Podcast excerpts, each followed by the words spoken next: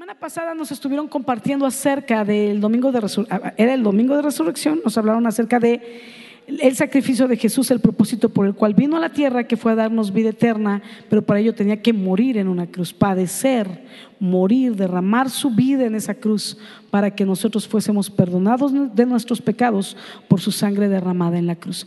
Y nos enseñaron todo esto y la resurrección de Jesús y la vida eterna y el control que tiene sobre la muerte, ¿verdad? Pero esta semana, hoy quiero compartirte la continuación de esa predicación porque lo que sigue después de entender que Jesús murió por ti para darte vida eterna y siendo tú alguien que ya disfruta de la vida eterna, lo que sigue es predique el Evangelio. Que otros puedan disfrutar eso de lo que Dios te ha dado a disfrutar a ti, la vida eterna. Amén. Así es que quiero compartir contigo esta, esta palabra que desde el principio de año quería compartirla también, pero luego había otras cosas que Dios me ponía. Y es, eh, fíjate nada más que intenso cómo me tardé en, conseguir un tema para, para, la prédica. Dije, Señor, dame algo revelador, dame un título que no más de que, que tengan el título, tengan toda la revelación. Fíjate nomás qué intenso. Se llama ¿Cómo predicar el Evangelio? Me quemé varias neuronas pensando en el título. Varias. Pero no importa. Tuve pérdida con tal que ustedes tengan ganancia. Entonces, ¿cómo predicar el Evangelio? Amén. Y yo he notado tres diferentes maneras de predicar el Evangelio de una manera intencional, ¿sí? Porque algunos dicen, no, pues yo, mi manera de predicar es que yo me porto bonito y que me vean y ya cuando me pregunten, pues ya les digo, ¿no? Porque como que no sé cómo entrarle, ¿no? ¿Cómo, cómo le entro? Entonces yo, pues espero que si me ven que me porto bonito, ya, ¿no? Pero no, no, no, tenemos que ser intencionales. Y te voy a dar tres maneras diferentes de ser intencional para predicar el Evangelio y vamos a predicar el mensaje de salvación que estuvimos escuchando la semana pasada. Entonces ahí te das tu repaso de la semana pasada y luego tus instrucciones para echar a andar y poner manos a la obra. Amén. Muy bien, entonces quiero que podamos venir a la palabra. El primer punto, el número uno, porque acuérdate que son tres, el punto número uno es Cuenta tu testimonio. Cuenta tu testimonio. Esa es una manera poderosa de predicar el Evangelio. Eh, capítulo, Juan capítulo 4, versículo 28 al 30 y luego el 39. Quiero venir a, este, a esta cita de la palabra para que podamos ver y entender esto. Pero eh, esta es la historia de la mujer samaritana. Para quienes no le conocen, la mujer samaritana era una mujer como, pues casi publicana, porque, o sea, como una mujer alegre, de la vida alegre, ella había tenido cinco maridos y con el que ahora vivía no era su esposo, o sea que era, no, con el que vivía el número seis era su amante, ¿verdad? las cosas como se llaman, eh, mi pareja, pareja, R2 pareja, R2 pareja. Tenemos un 928, 928 pareja. ¿Trabajan en la policía o porque es tu pareja? Se llama adulterio amante, vives en adulterio. Así vivía ella. Y tiene un encuentro con Jesús un día en el pozo de Jacob. Ahí estaba Jesús y sé que estaba ese día esperándola intencionalmente. Ella llega a cargar agua y le dice, bueno, porque estaba ahí, ¿verdad? Cargando agua, dice que tenía sed, se le podía dar de beber, y entonces él, tú me pides a mí, es la historia, ¿verdad? Los judíos y los samaritanos ni se hablaban, y menos un judío hablarle a una mujer, ¿no? Pero Jesús le habló, porque siempre Jesús está, lo vemos en la Biblia, siempre dignificando a la mujer. Y entonces le predica, eh, le habla, pues, le, hace ver que Él es el Salvador, porque le dice, hay un momento donde em, ella se, se pone a aparentar, ¿ves? Así como de, no, sí, yo sé que un día vendrá el Mesías y que porque en el monte, ¿en qué monte hemos de adorar? En aquel o en este, pero un día va a venir el Mesías y Él nos revelará todas estas cosas y así bien espiritual ella, ¿no? Y entonces Jesús con esa palabra de sabiduría que le caracterizaba en un renglón o medio renglón, este, le toca la llaga, ¿no? Le toca su necesidad. Y entonces dice, el Mesías va a venir y él nos va a enseñar dice, yo soy, dice, trae a tu marido para que te explique, ¿no? Y entonces ella le dice así, no tengo marido. Y él le dice, bien has dicho, porque cinco maridos has tenido y el que ahora tienes no es tu marido, bien has dicho. Entonces se va de espaldas porque obviamente ella no lo conocía ¿ah? y pensaba que él no la conocía, aunque Jesús nos conoce a todos.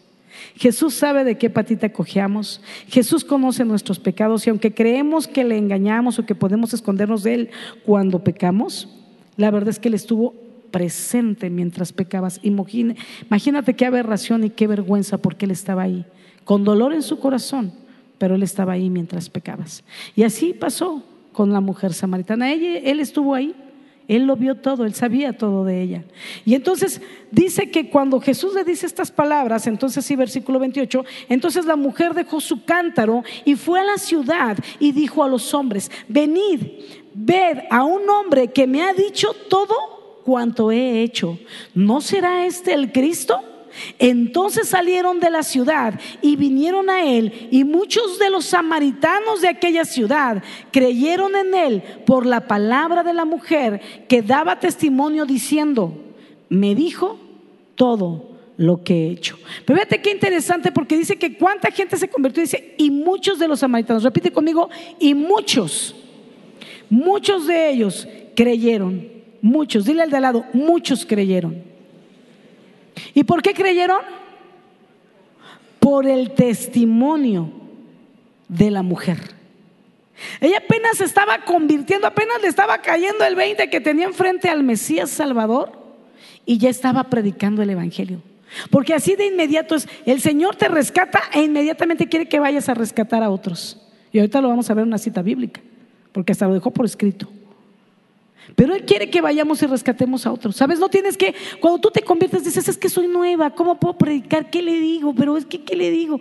Es que, no, no tienes que tomar cursos homilética, hermenéutica, uno y dos de los evangelios, la armonía de los evangelios, el rapto, el secuestro, la liberación, los siete años, las bodas del Cordero, Shalom, Ibrahim, Adonai. No, no, no tienes que aprender hebreo tampoco.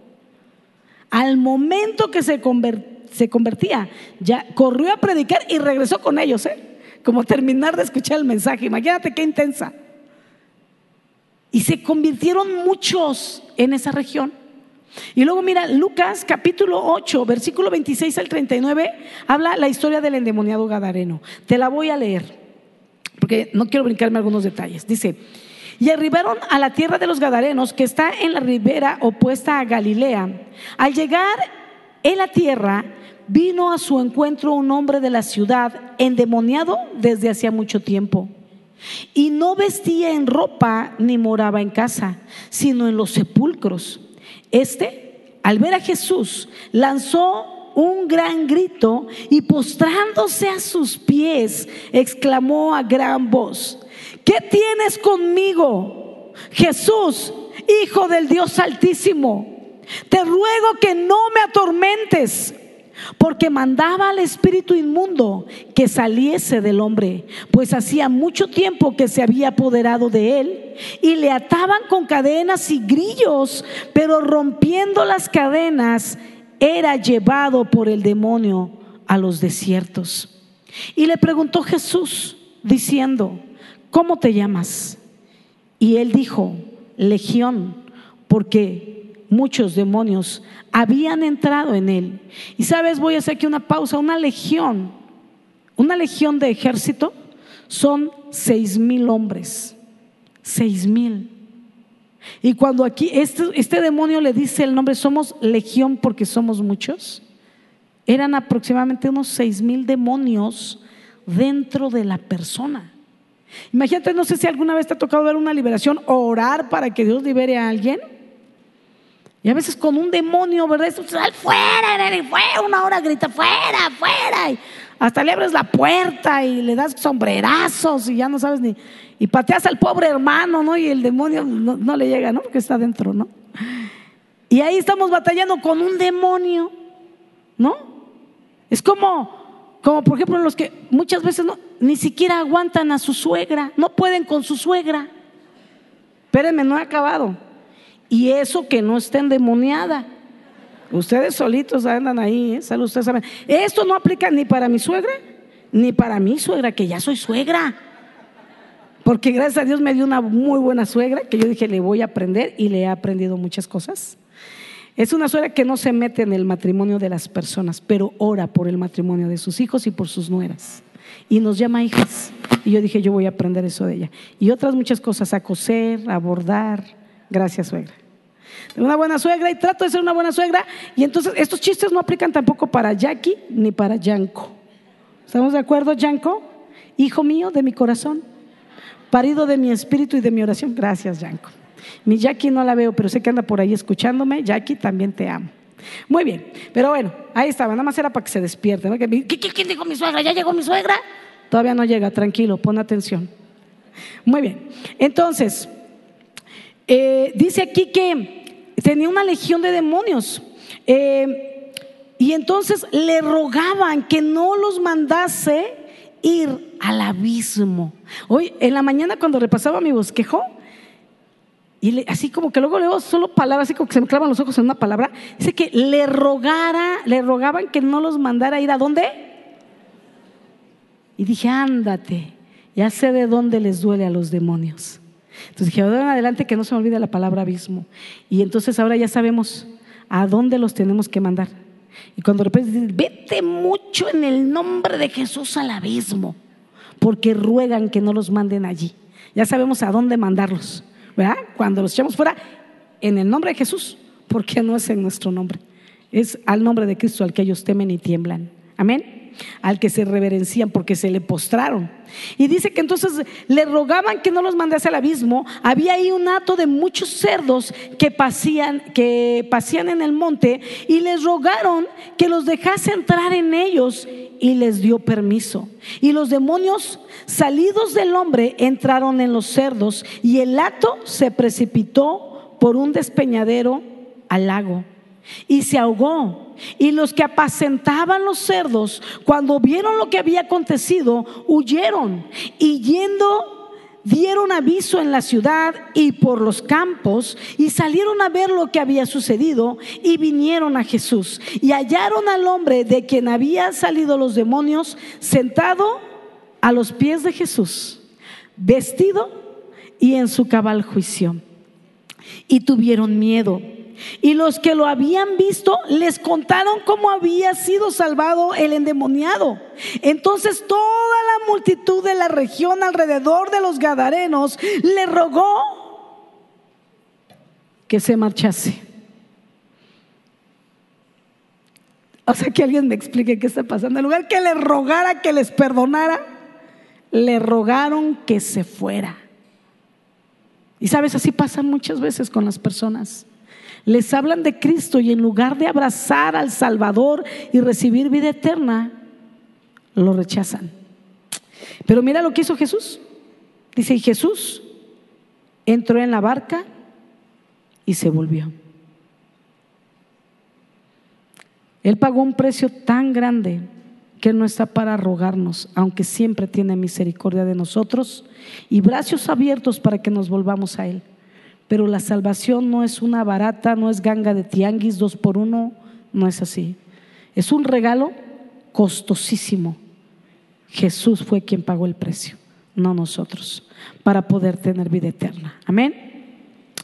Y dice que entonces, el, y el hombre de quien habían salido los demonios, le rogaba que le dejase estar con él. Pero Jesús le despidió diciendo, vuélvete a tu casa y cuenta cuán grandes cosas ha hecho Dios contigo. Y él se fue publicando por toda la ciudad cuán grandes cosas había hecho Jesús con él. Qué intensas estas dos lecciones porque, ¿sabes? Eh, bueno, lo número uno, si te dije, el número uno, te dije cuenta tu testimonio, sí lo dije, ¿verdad? Gracias. Cuenta tu testimonio. Y la manera más antigua de predicar el Evangelio, ¿verdad? La podemos aprender de los primeros cristianos. Y estos eran de los primeros cristianos a los que Jesús les compartía, ¿verdad?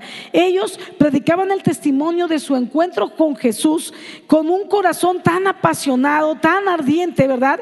Que que la pasión y la fe con que predicaban hacía que el fuego del amor por Dios ardiera en los corazones de quienes los escuchaban, de tal manera que en ese mismo instante la gente que escuchaba le quemaba el corazón y corrían al encuentro con Jesús para tener su propia experiencia, su propia vivencia, su propio toque, su propio milagro, la, la propia gloria de Jesús sobre sus vidas. Y eso fue lo que ocurrió con la mujer samaritana. Ella les cuenta, vengan a ver a alguien que me dijo todo lo que he hecho. Y todos corrieron a conocerlo porque querían como que yo también quiero un encuentro con Jesús. Ese es el primer caso. Y muchos se convirtieron, ¿verdad? Eso leíamos, muchos se convirtieron. Pero, pero también dice que aún Jesús mismo les pedía que fueran y contaran de las maravillas y los milagros que habían visto o recibido. ¿Verdad? Se lo decía a los cojos, a los paralíticos, ¿verdad? Cuando estaban ahí, por ejemplo, decía, ve al templo, ¿verdad? Cuando sanó eh, al ciego, le dijo, lleva tu ofrenda al templo. ¿Por qué? Porque la gente estaba en el templo, los sacerdotes para testimonio de ellos, de que el Mesías había llegado. Entonces cuando todos lo conocían, que era el ciego, que estaba ahí sentado pidiendo la limosna, y luego entraba y era como, claro que te conocemos, entonces ¿de dónde salió este milagro? Y que pudieran darse cuenta que el Salvador había llegado a sus vidas. Amén. Y en este caso, del Gadareno sucede lo mismo, ¿no? Le dicen, no, él, él quería irse con Jesús, pues dice, no, vete a tu casa. Vete a tu casa y predícale a los tuyos, pero no solo a los suyos. Dice que también le predicó a toda la ciudad. Iba y les declaraba, en ese instante, ¿ves? No tomó este, escuela de liderazgo 1, 2, 3, 4, 5, 6, 7, ayuda idónea, mujeres en ramá, jóvenes universitarios y productivos, no. inmediatamente predicó con el testimonio, con la experiencia que en ese instante estaba viviendo. Amén. Como diría Sammy cuando era chiquito, en ese instante estaba viviendo. Y fue y lo predicó. Entonces, pero sabes, algo que me llama mucho la atención, ¿verdad? Es que en un pueblo, en el de la mujer samaritana, vienen toda la gente, salen afuera para ver y todos se convierten. Y luego es como el mismo contexto, hace otro milagro acá y salen todos del pueblo y del campo, de la ciudad y del campo y vienen y ninguno se convierte. Y lo corren. Vete Jesús, no te queremos aquí. Dice, no, no puedo creerlo. Ahora fíjate, el milagro de la mujer le dijo todo lo que había hecho en su vida. Ese fue el milagro, ¿no? Es como que ahí está la revelación, te digo tu pasado. Porque no es adivinación, ¿no? Y te dice tu pasado. Pero el del endemoniado le sacó seis mil demonios que lo atoró. Imagínate qué fuerte. ¡Qué milagrazo! Y en lugar de venir, porque dice que fueron corriendo a él para pedirle que se fuera, en lugar de decirle, yo tengo esta necesidad, o yo tengo este problema, o yo tengo este pecado, ayúdame en mi vida. Pero sabes, algo más que aprender de aquí de ellos es que dice que ellos estaban, dice que estaban apacentando unos cerdos ahí por el cementerio, ¿verdad? Por los sepulcros, que era el cementerio. Los cementerios siempre estaban afuera de la ciudad porque era un lugar inmundo y Dios había prohibido al pueblo que se metiera a los cementerios porque era un lugar inmundo. Y entonces, eh, y cuando alguien tenía que enterrar a un familiar, entonces era como que, pero luego tienes que purificarte, ¿no? Entonces, la pregunta es, ¿qué hacían estos cuates apacentando cerdos? Ahí cerca del, a las afueras de la ciudad, cerca del cementerio, que era un lugar que no debían de estar pisando. Por otro lado, la pregunta del millón, ¿qué hacían apacentando cerdos si ellos tienen prohibido comer carne de puerco? Porque era un animal inmundo. Que, y cuando digo animal inmundo no es como que comes si estás maldito, sino como que Dios prohibía cosas y eran inmundas porque causaban enfermedad o daño en tu vida espiritual o física. Y los cerdos eran un animal inmundo. Entonces, ¿qué estaban haciendo? Apacentando cerdos. Porque ese lugar de Gadara era un lugar donde había judíos, donde había romanos, donde había gente de otras ciudades también, y se les hizo bien, pues, criar cerdos y venderlos. Pero estaban en contra de la ley de Moisés. Porque ahí todavía Jesús, pues, apenas estaba presentando su ministerio para romper con ciertas normas y cosas, ¿no?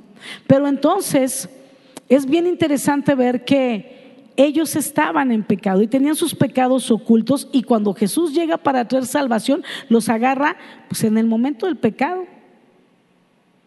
En ese momento, entonces es como de vete, vete, vete, que la gente no se entere de lo que ocurrió aquí, porque si, cuando se enteren del endemoniado liberado, se van a enterar también de la crianza de los cerdos.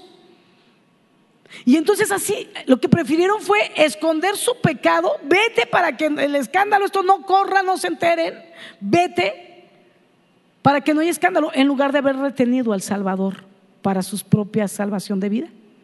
Y eso sucede muchas veces con la persona cuando le predicas. No recibe a Jesús porque tiene tantos pecados que no quiere soltar, porque le da mayor valor e importancia a la vida que está teniendo en pecado que a Jesús. Que muchas veces no voy a la iglesia porque sé que si voy a la iglesia, ahí, ahí en tu iglesia prohíben tomar o prohíben fumar. De verdad que no, puto vente, nunca te vamos a prohibir. La Biblia te dice que cuides tu templo porque es tu cuerpo porque es templo del Espíritu Santo. La Biblia te dice que todo te es lícito, pero no todo te conviene. Pero prohibirte siempre vas a poder entrar, no con el cigarro, pero apágalo allá afuera y pásate. Pero Jesús que te ama tanto también te quiere enseñar cómo cuidar tu cuerpo. No quiere que mueras de muerte prematura. ¿Ves? Pero fíjate cómo la gente intencional dice, no me convierto porque van a querer que deje de tomar o de fumar. O sea, amo el pecado, tengo que dejar a mi amante. ¿Qué te digo? ¿No? Entonces, voy avanzando. Este, eso es lo que estaba pasando y eso es lo que pasa con mucha gente cuando niegan a Jesús, aunque también hay otros motivos. Entonces, tú tienes que empezar contando tu testimonio, pero también es importante que no olvides cuando lo estés compartiendo que el mensaje es cristocéntrico, que el centro es Jesús, que se trata de Él y que vas a empezar a contar tu testimonio, pero no sé si tienes media hora, diez minutos ocúpate para tomar tu testimonio, para dar tu testimonio y luego ocúpate eh, 15 minutos para hablar de Jesús y los, del, del Salvador, de su vida, de, de cómo Dios puede liberarlo a Él, de lo que Dios quiere hacer en la vida de Él y luego cinco minutos para que pueda hacer una oración de fe donde le rinda su corazón a Jesús y le entregue su vida. Amén. Y entonces así distribuye tu tiempo. Cuida bien los tiempos al hablar para no cansar a la otra persona, ¿verdad? O quitarle más tiempo del debido o del que te estaba poniendo atención. Otro punto importante es no te desanimes. No te desanimes cuando alguna persona no quiera recibir a Jesús en su corazón. Que eso no te desanime, ¿sabes? Este, algo importante que hay que entender es que muchas veces ellos no están listos para hacerlo o tienen miedo de hacerlo ¿verdad? O en otras ocasiones dudan, dudan si, si, si es verdad o, dudan si en verdad Dios podría perdonarles sus pecados porque solo ellos saben qué pecados han hecho. O tienen temor. Y quizá no es el momento. Pero sabes, yo quiero animarte a que no tengas temor de compartir el Evangelio. A mí al principio, ¿cómo me daba miedo predicar el Evangelio? Me daba mucho miedo que me dijeran que no. Y después entendí que era porque, porque cuando te dicen no, sientes que te rechazan a ti. Como no, no te quiero, vete, Jesús, ¿no? La Jesucita que me está mirando. Vete, Jesús, no te quiero, discípula de Jesús, ¿no? Pero no es a ti a quien rechazan, es a Jesús. Mira, es algo tremendo. O sea, a, a quien menos rechazan es a ti. Rechazan a Jesús y rechazan su oportunidad de tener vida eterna. Nada que ver contigo. Va, va, va, va, va, va, va. Muy bien, entonces yo quiero que tengas esto en la cabeza, no tengas nunca temor de predicar y cuando te digan que no, entonces quiero que pienses algo. No era su momento, no estaban listos, tenían miedo, todavía quieren seguir viviendo en su pecado. No es que tú no lo hiciste bien, porque el hecho de hablar ya estás haciendo lo correcto, el hablar de Jesús. Eso fue lo correcto. Eso es lo que tenías que hacer, lo hiciste bien. Pero cuando te digan no, quiero que pienses en una cosa. Aunque pareciera que no recibieron a Cristo, lo que no saben es que tú les plantaste una semillita en el corazón de la oportunidad de tener una vida eterna, de sentirse perdonados, de la carga que han llevado, aunque fingen, aunque fingen como la samaritana al principio y como estos gadarenos que quieren seguir viviendo en pecado, pero tú plantaste la semilla. Y entonces sigue predicando, sigue predicando, ora por ellos cuando te digan que no, tú sigue orando, orando, orando con fe. Y cuando te llegue otra oportunidad les vuelves a predicar. Y si te dicen que no, no pasa nada. Ahora regaste la semilla. O quizá le predicaste a otro más y te tocó regar la semilla que otro había plantado. Porque así dice la palabra, uno pone la semilla, otros riegan, pero el crecimiento lo da el Señor. Amén. Entonces cuando te digan no, por favor, no lo tomen como un no rotundo. Tómenlo como nos vemos, nos vemos en el reino de los cielos. Ya escribí tu inicial, ya llevamos la mayúscula, ¿no? Y tú, tú, tú, no pasa nada. Bueno, sí pasó mucho. La semilla fue plantada. Cuando te vuelvan a decir no, regaste la semilla. No es un no. Regaste tu semilla o la que alguien más ya había sembrado. Y cuando te digan, sí, sí quiero, quiero hacer la oración, no te pavones, ah, soy tan evangelista, Dios, qué cosa, desbordo. Este no, eh, cuando te digan que sí y los guíes a hacer la oración, dale gloria a Dios. Dale gloria a Dios por el trabajo que Él hizo para rescatar esta alma y dale gloria a Dios que te dio la oportunidad a ti de recoger el fruto de lo que alguien antes había sembrado y alguien antes que tú había regado. A ti esta ocasión te tocó recoger el fruto. Amén. Pero así funciona el reino de Dios. Así es que nunca te desanime eso. ¿Sale? Y eh, otro punto importante, ¿verdad? Es que cuando, cuando prediquemos, ¿verdad? Hagamos esto siempre teniendo presente a Jesús. Siempre teniendo presente que el, centro es Jesús y que lo que hablemos, aun cuando sea nuestro testimonio, el mayor enfoque, o sea, te voy a contar mi testimonio para que veas lo que hizo por mí y ahora vamos con lo que quiere hacer por ti. Amén. Muy bien. Eh, otro punto importante que te comento, ¿verdad? El punto número eh, dos. ¿verdad? Cuando tú prediques el Evangelio, te voy a dar una segunda estrategia de cómo predicar el Evangelio a las personas. Es cuando se puede predicar el mensaje puro de la salvación para vida eterna por medio de Cristo usando la palabra de Dios. Entonces, para, para, predicar usando versículos, ¿verdad? De una manera más sistematizada, más organizada y usando la palabra, eh, tú vas a predicar hablándoles de cinco puntos importantes y te voy a ir diciendo cada uno de ellos y te voy a dar dos citas por cada uno de estos puntos para que las tengas como referencia. Tú puedes usar estas o puedes cambiarlas por otras, pero que tengan que ver con el punto, ¿verdad? Del que vamos a hablar, ahorita te explico, que tengan que ver con el punto, las que te acomoden y te aconsejo que te las puedas aprender de memoria para que las tengas presentes y frescas, porque muchas veces cuando Dios nos da la oportunidad, porque es un privilegio predicar, a veces no tenemos la Biblia a la mano. Dices, ¿quién la deja en el carro? Hijos que están en la oficina, ya estamos aquí comiendo, y, pero tú las traes aquí. Pero además conoces el contexto de lo que dice antes y después para darles una pequeña explicación. Amén. Entonces, eh, punto número uno del punto dos, hay cinco puntos que manejar, cinco puntos que tocar acerca de la salvación usando citas bíblicas. Y de lo primero que les vas a hablar, lo primero es, háblales de su pecado. Ellos tienen que saber que tienen pecado. Ellos tienen que saberse pecadores y reconocer que lo son, porque si no pueden reconocerlo, ni cómo ayudarlos. ¿No? Y hay gente que, no, no, no, yo estoy bien, yo no peco. No, o sea, cuando te digan no, yo estoy bien. O sea, mírame, mírenme todos a los ojos. Es más, me quito los lentes para que me vean claro. Hasta el rímel me van a ver. Los de la cámara, por favor. Mírenme a los ojos. Mírame lo que te digo.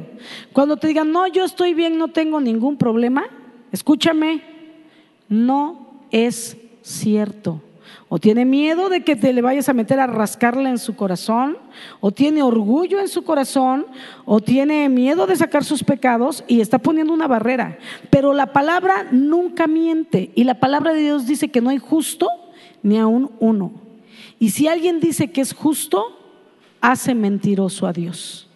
Y la verdad es que si tú me preguntas, ¿quién miente? ¿Él o Dios? Escúchame, Dios jamás mentiría o en ese momento deja de ser Dios. Son un teléfono, si es mi corredor de bolsa, avísenle que me llame más tarde.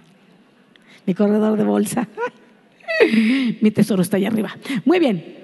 Entonces, ¿en qué me quedé? Ok. ¿Sí, estamos de acuerdo en lo que... No le creas. Solo, o, la otra que es el peor de los peores casos, ¿verdad? Porque orgullo todavía sabe que donde ya, hoy le estás haciendo sudar y dice, no, no, estoy bien, ¿no? Y por dentro así como, Dios mío, líbrame de esta, ¿no? Entonces, pero lo peor que puede suceder es que de verdad, de verdad, de verdad, honestamente, la persona muy sinceramente solo no ve sus pecados, pero no quiere decir que no los tenga. Porque no hay justo ni aún uno. Todos hemos pecado. Amén. Muy bien, entonces nunca dude. Y cuando te digan que no, ten la certeza que sí, no te vas a poner a pelear. No, sí, ahorita dos agarrones, tres cachetadas hasta que. No, no, no, no, no, no es su momento, no está listo. ¿Sale? Hay que seguir orando por la persona, pero no que no tiene pecados. Muy bien, voy a avanzar.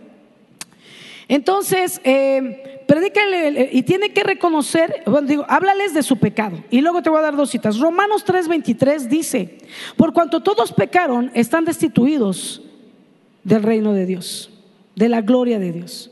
Están destituidos. O sea, quiere decir que le vas a decir con esa cita, sabes, has pecado y eso te ha alejado de poder disfrutar de una vida eterna. No puedes tener comunión con Dios. Luego Romanos 6:23. Porque la paga del pecado es muerte, mas la dádiva de Dios es vida eterna en Cristo Jesús, Señor nuestro. ¿Qué le estoy diciendo con esto? Por cuanto has pecado, entonces mereces una muerte, pero eterna. No es morir aquí en la tierra, es mueres aquí y vas a abrir los ojos en un lugar de tormento eterno del cual nunca te vas a librar. Y dice la Biblia que cada segundo uno va a anhelar, la persona que esté ahí, anhelar poder morir. Pero ya murió y está en un lugar de tormento eterno y por la eternidad va a tener tormento sin descansar. Eso es lo que está diciendo. Y luego entonces le metes el punto número dos, le explicas el número dos de este punto dos, digamos la segunda parte que tienes que hablar de cinco, es diles que aún hay esperanza Dios les envía un Salvador. Diles que hay esperanza, Dios les envía un Salvador. Y en esa parte tú les vas a hablar, por ejemplo, Juan 3, 17, dice, porque no vino Dios, no envió Dios al mundo, no envió Dios a su Hijo al mundo para condenar al mundo, sino para que el mundo sea salvo por él. Y entonces dices, pero sabes, a pesar que eres pecador, Dios no quiere juzgar, porque todos sentimos así, que ya de por sí Dios nos ve, ya nos condenó, ya nos mandó al infierno. Y siempre pensamos en Dios como un Dios malo, vengador, que, pero no. Él es un Dios de oportunidades, de amor y misericordia. Y entonces viene este punto número dos, que es un punto de esperanza, donde les dices, hay esperanza. Dios te envió un Salvador, a su Hijo, a su propio Hijo Jesús para salvarte. Él quiere darte esta salvación. No envió a su Hijo a la tierra. Jesús no vino para juzgarnos, vino para salvarnos a todo aquel que se arrepienta. Y luego Juan capítulo 1, versículo 12 dice, mas a todos los que le recibieron, a los que creen en su nombre, les dio potestad, o sea, autoridad de ser hechos hijos de Dios. ¿A ah, caray? Entonces, apenas voy a ser hijo, cuando creo en el nombre de Jesús, ¿qué era antes? Era creación de Dios. Pero cuando tú le entregas tu vida al Señor, te conviertes en hijo. Amén. Luego esto nos va a llevar al punto número tres. Háblales del sacrificio de Jesús y su sangre derramada en la cruz para el perdón de pecados. Entonces, ya les dijiste que la esperanza es Jesús, pero ahora cuéntales la historia. La misma historia que nos contaron la semana pasada acerca del sacrificio de Jesús y de todo lo que él padeció, azotes, corona de espina, traspasado el costado, las manos, los pies, la humillación, el rechazo, la cruz, todo lo que él padeció, el abandono de sus amigos, el abandono de sus, de sus discípulos, el abandono del Padre que tuvo dejarlo a Jesús solo en la cruz cuando el pecado de toda la humanidad cayó sobre él estando en la cruz. Fue cuando cuando él exclamó, Padre, ¿por qué me has abandonado? Es la única vez que la Trinidad se desmantela. Jesús está acá en la cruz cargando tu pecado, mi pecado, el de toda la humanidad, de todas las generaciones. Viene sobre él para él cargar la culpa y hacernos libres a todos los que creemos en él y con eso tener vida eterna. Pero como Dios no convive con el pecado, porque como cantábamos, Él es santo y la santidad y el pecado no se unen. Entonces Dios tuvo que voltear su rostro y dejar de mirar a su propio hijo en esa cruz. Mientras Jesús moría, fíjate lo que te digo, no por la corona de espinas ni por las manos traspasadas. Él murió por el peso de tu pecado y de mi pecado. Cuando yo era niña y veía las películas de Jesús, decía, ¿por qué son tan malos? Los romanos mataron a Jesús.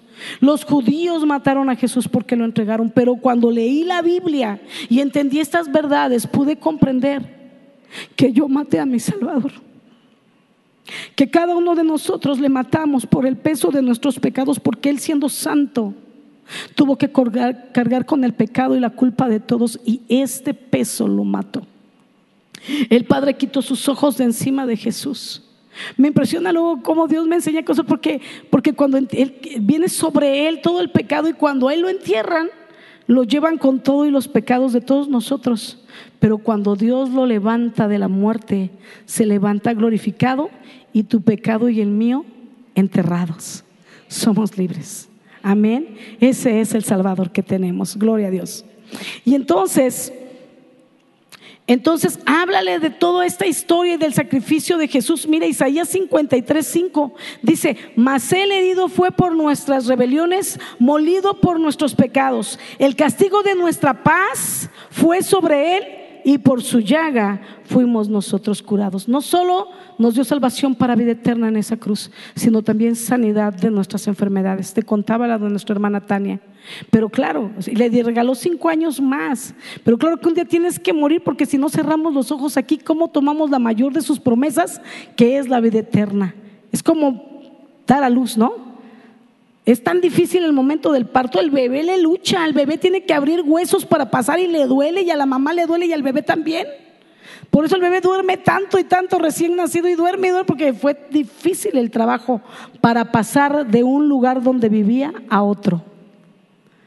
Así a veces nos cuesta pasar de un lugar a otro, pero cuando cierres los ojos aquí, si tienes a Jesús como Salvador, en el momento que aquí los cierras, los abres delante de tu Salvador para poderlo conocer cara a cara. Va a ser lo primero que tus ojos van a ver. A tu Salvador. Eh, Colosenses capítulo 1, versículo 13 al 14. Dice, el cual nos ha librado de la autoridad de las tinieblas y nos ha trasladado al reino de su amado Hijo, en quien tenemos redención por su sangre y el perdón de pecados. Cuando tú le entregas tu vida a Jesús, dile a tus amigos y familia, una vez que tú te arrepientes, Él te cambia de actitud, te cambia de lugar, de un lugar de tormento eterno que te esperaba, ahora Dios te promete una vida eterna, un lugar de deleite y de bendición. Y luego entramos al punto número cuatro de esta segunda manera de predicar a través de citas bíblicas el mensaje de salvación. Y el punto cuatro es, si se arrepienten, Jesús perdona y lava sus pecados. Háblales de cómo opera ahora. Vino el Salvador, cuéntales cómo murió, pero luego cuéntales lo que hace, cómo lo hace. Él lava y perdona pecados. Isaías 1:18 dice, venid luego, dice Jehová, y estemos a cuenta. Si vuestros pecados fueran como la grana, como la nieve serán emblanquecidos. Y si fueron rojos como el carmesí, vendrán a ser blancos como la lana.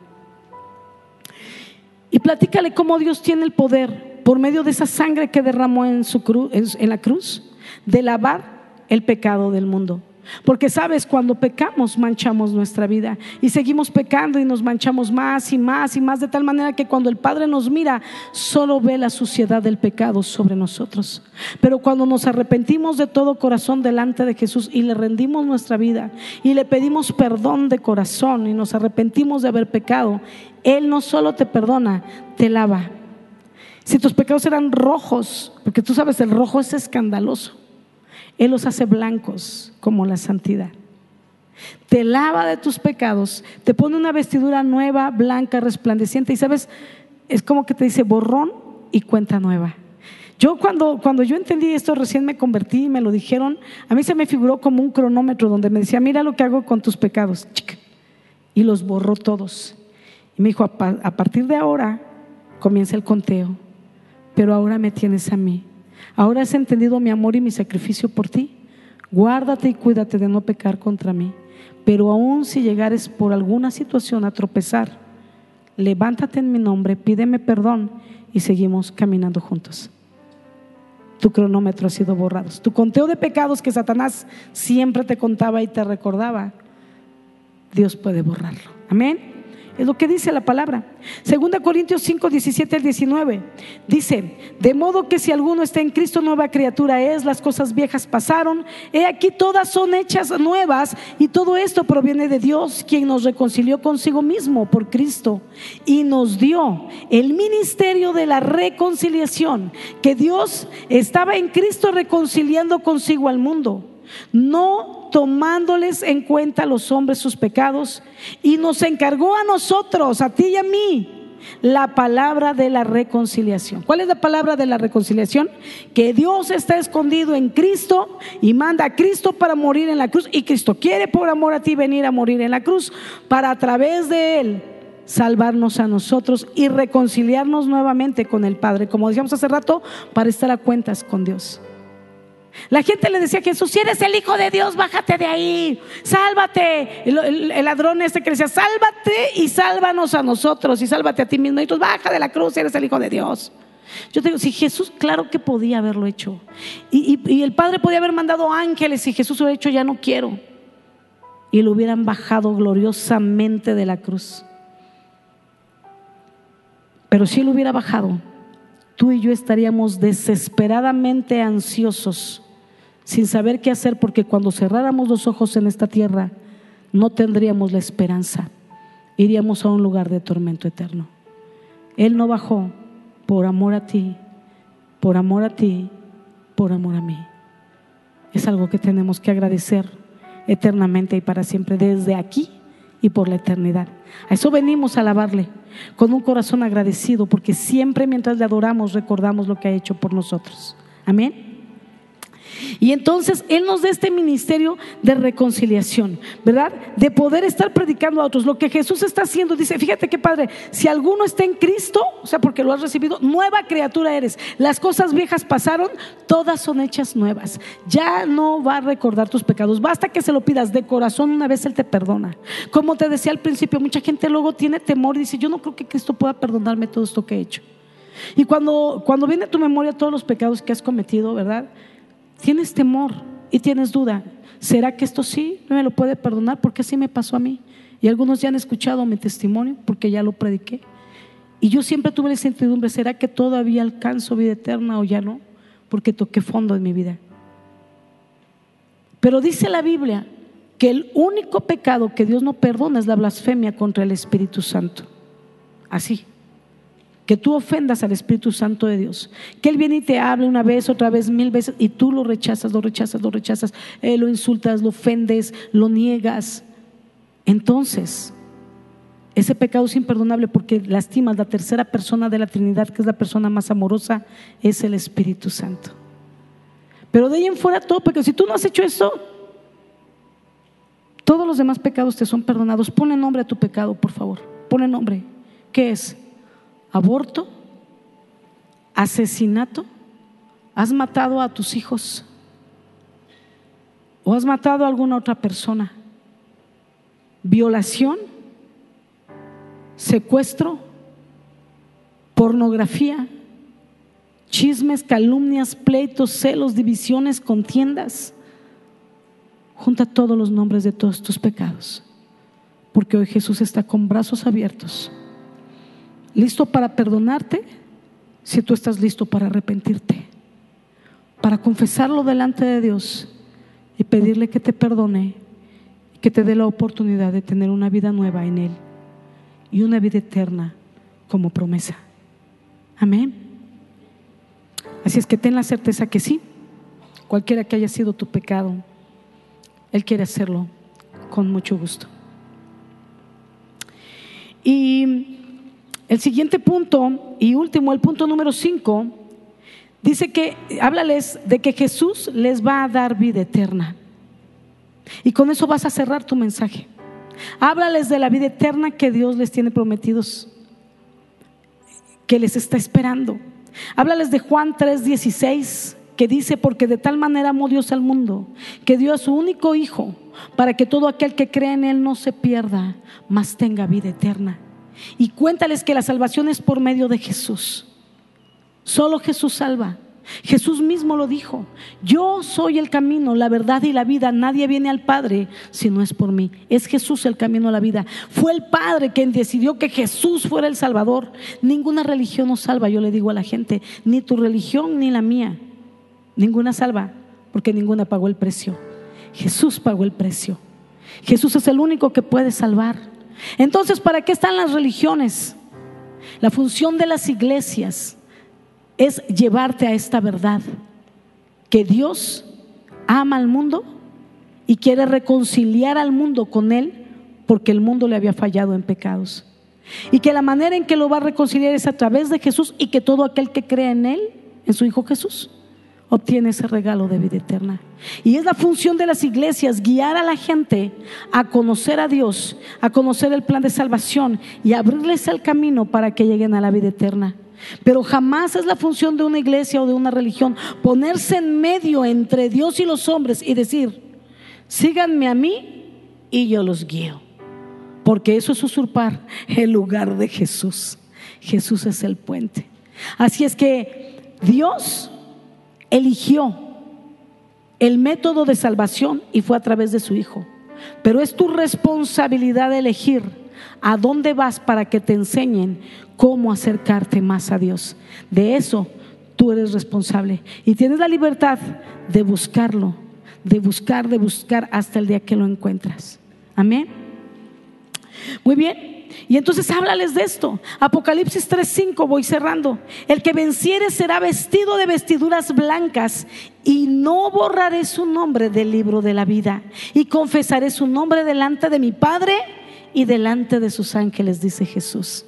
Al que venciere quién? Al que una vez que recibió a Jesús permanece, permanece. Que si te tropiezas, levántate, pide perdón, pero síguete agarrando de la mano de Jesús. Una vez que has encontrado a Cristo, ¿Cómo lo encuentras? Entendiendo que Él es tu Salvador y rindiéndole tu vida, pidiéndole perdón y decidiendo caminar ahora tomado de su mano, te has encontrado con Él. Y si en el camino te tropiezas, levántate y síguete agarrando de la mano. Y si te tropiezas, levántate y sigue caminando. Y al que venciere, le espera la corona de la vida, también dice la palabra.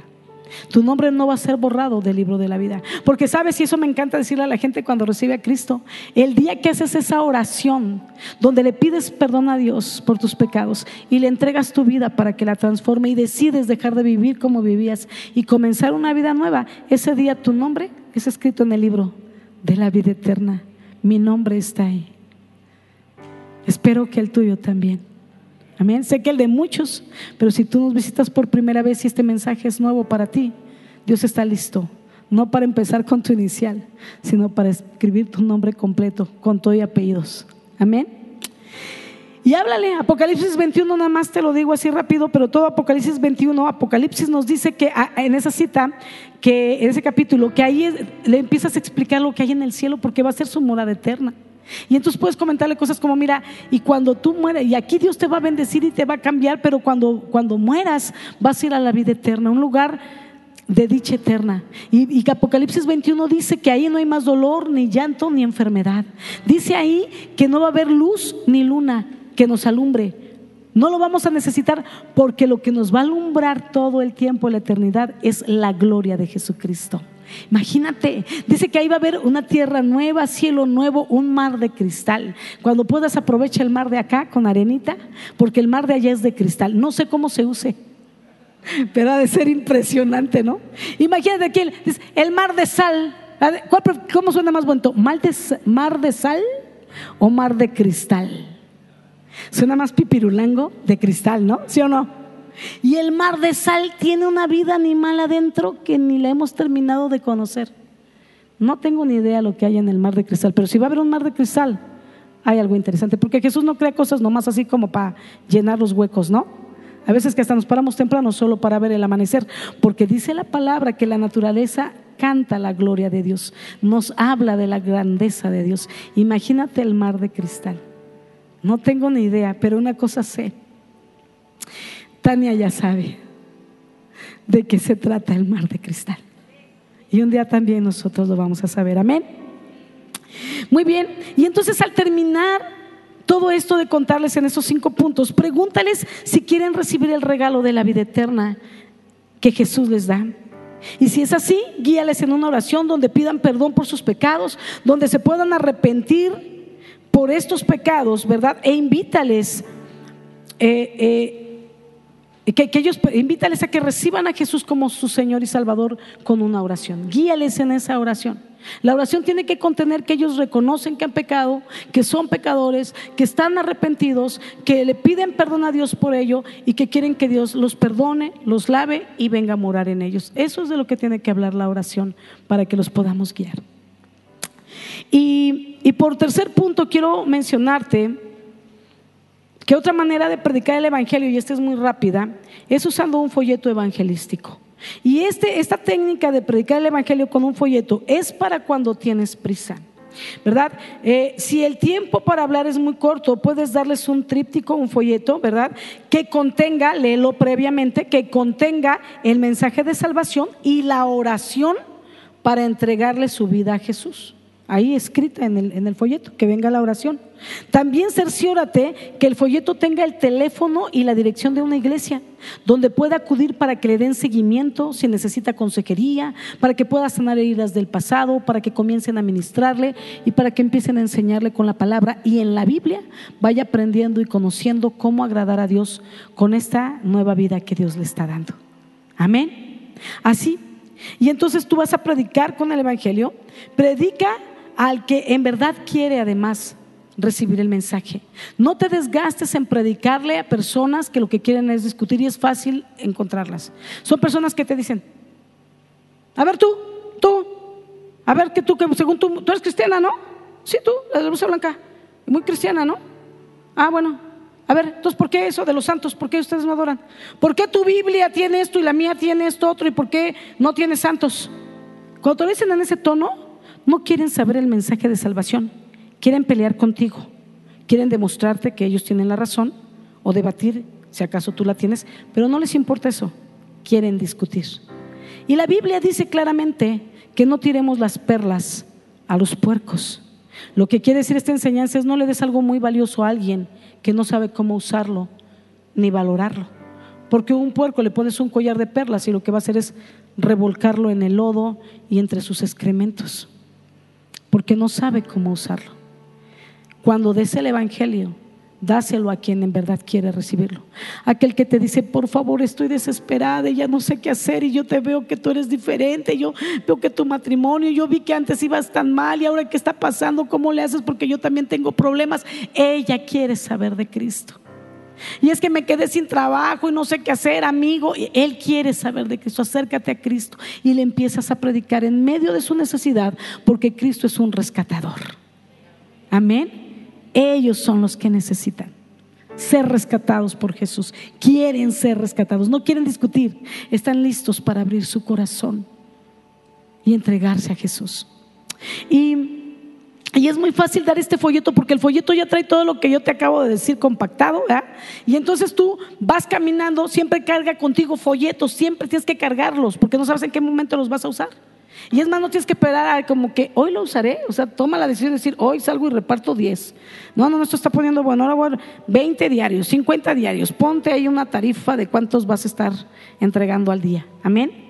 Pero entonces, ¿cómo se usa el folleto? Entonces tú vas caminando, caminando a la escuela y ves ahí a la persona que tiene necesidad, al indigente, al muchacho que está drogado, a la muchacha que, que, que, a un drogado, tú entrega un folleto. Yo no tengo tiempo de contarte testimonios de gente que se estaba muriendo de un pasón, pero antes de eso le dieron un folleto y en medio del pasón todavía alcanza a exclamar así como, si tú eres real y en verdad existes, sálvame.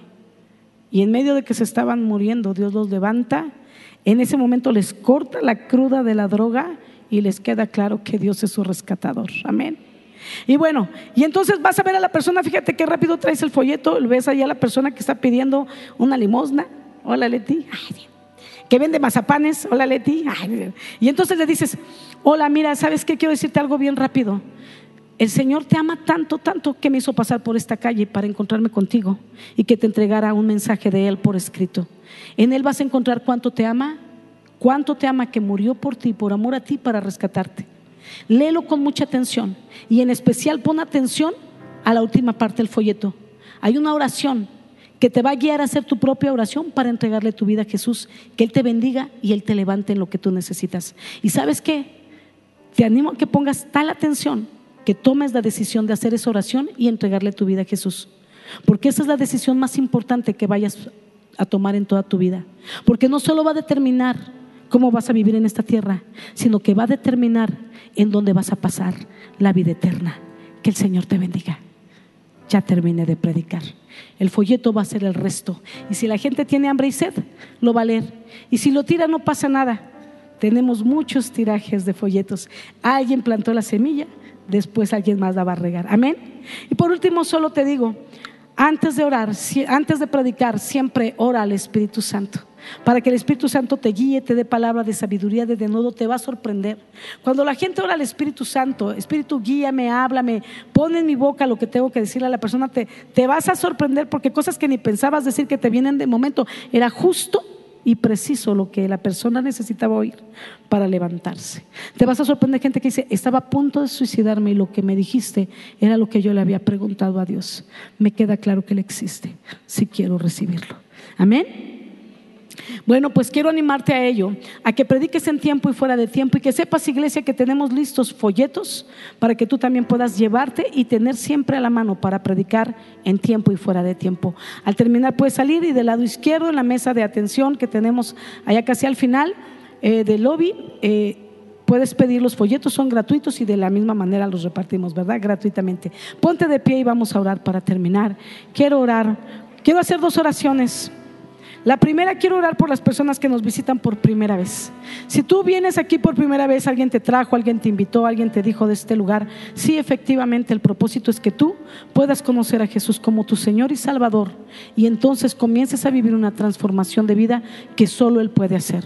Y queremos animarte a que tú puedas hoy tomar esa decisión de entregarle tu vida a Jesús como tu Salvador que las cosas viejas queden en el pasado, tus pecados queden borrados, Él te ponga una vestidura nueva y comiences de cero tomado de la mano de Jesús.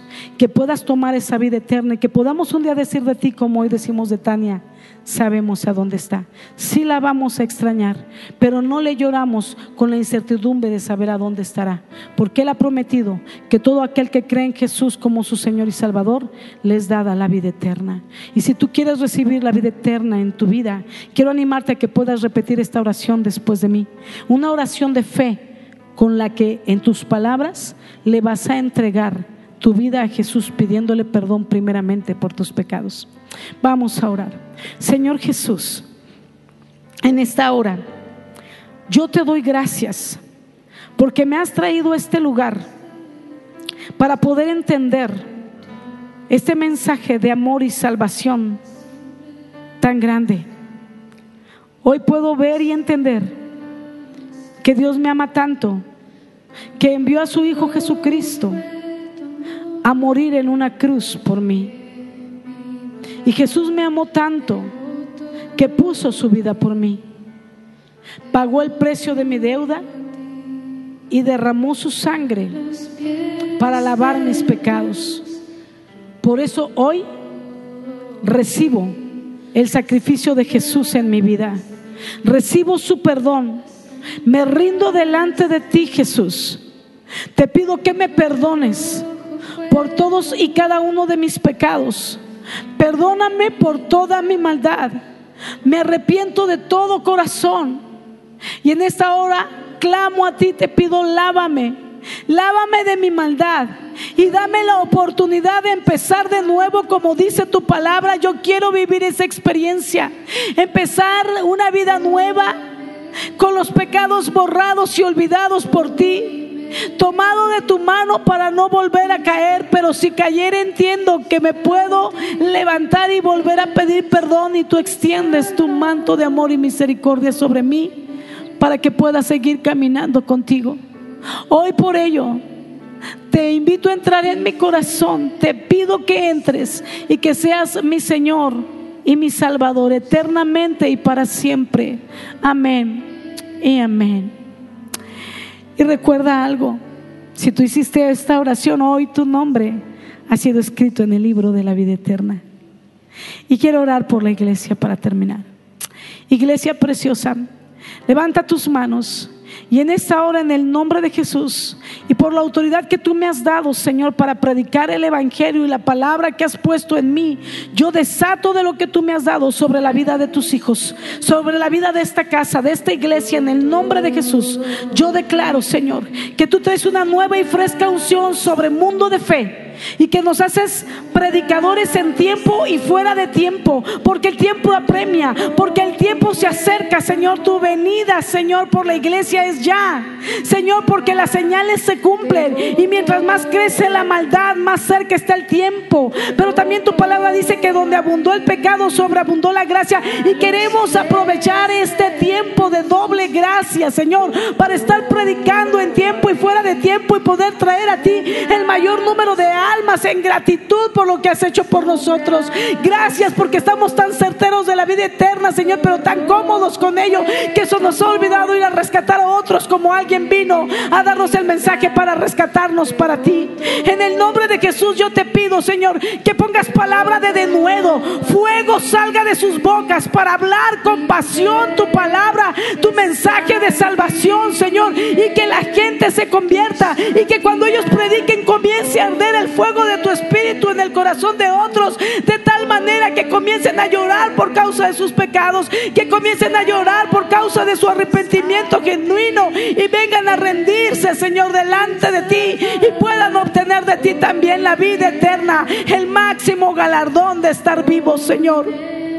En el nombre de Jesús declaro que a esta casa, mundo de fe, Señor, así como le han conocido por ser una iglesia generosa, por ser una iglesia que busca la presencia del Espíritu Santo, por ser una iglesia, Señor, que está constantemente, Señor, sirviendo unos a otros, que ahora, Señor, se añada a ello el sello de que seremos una iglesia, Señor, nos conviertes el día de hoy en una iglesia evangelista en todo tiempo. Yo declaro, Señor, que no vamos a tener un equipo de evangelismo, sino que tú nos transformas en una iglesia completa evangelista, que cada uno haremos nuestro trabajo, Señor, que no necesitamos necesariamente salir con un equipo cada ocho días para salvar almas, porque la carga es grande, la necesidad es mucha, Señor, y cada vez que nos pongas a alguien enfrente que no te conoce, nada pueda detenernos de hablarles de tu gran amor y de de saber que tenemos la oportunidad de llevar a tus pies a alguien a quien tú quieres otorgarle la vida eterna. En el nombre poderoso de Jesús.